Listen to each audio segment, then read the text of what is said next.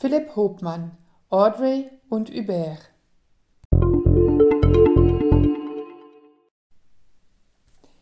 Es war ein Traumpaar, das sich 1953 zusammenfand. Die 24-jährige Audrey Hepburn und der zwei Jahre ältere Hubert de Givenchy.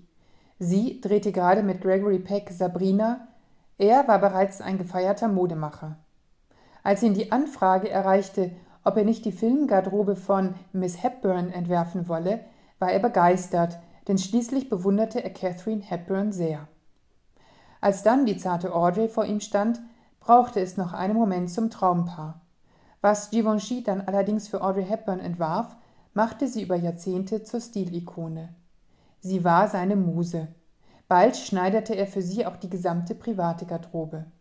Das kleine Schwarze aus dem Film Frühstück bei Tiffany erzielte bei Christie's in London noch zu seinen Lebzeiten einen Auktionserlös von 692.000 Euro und gilt damit als teuerste Textilie der Filmgeschichte. Die Freundschaft und der Erfolg dieser zwei Menschen klingt wie ein Märchen.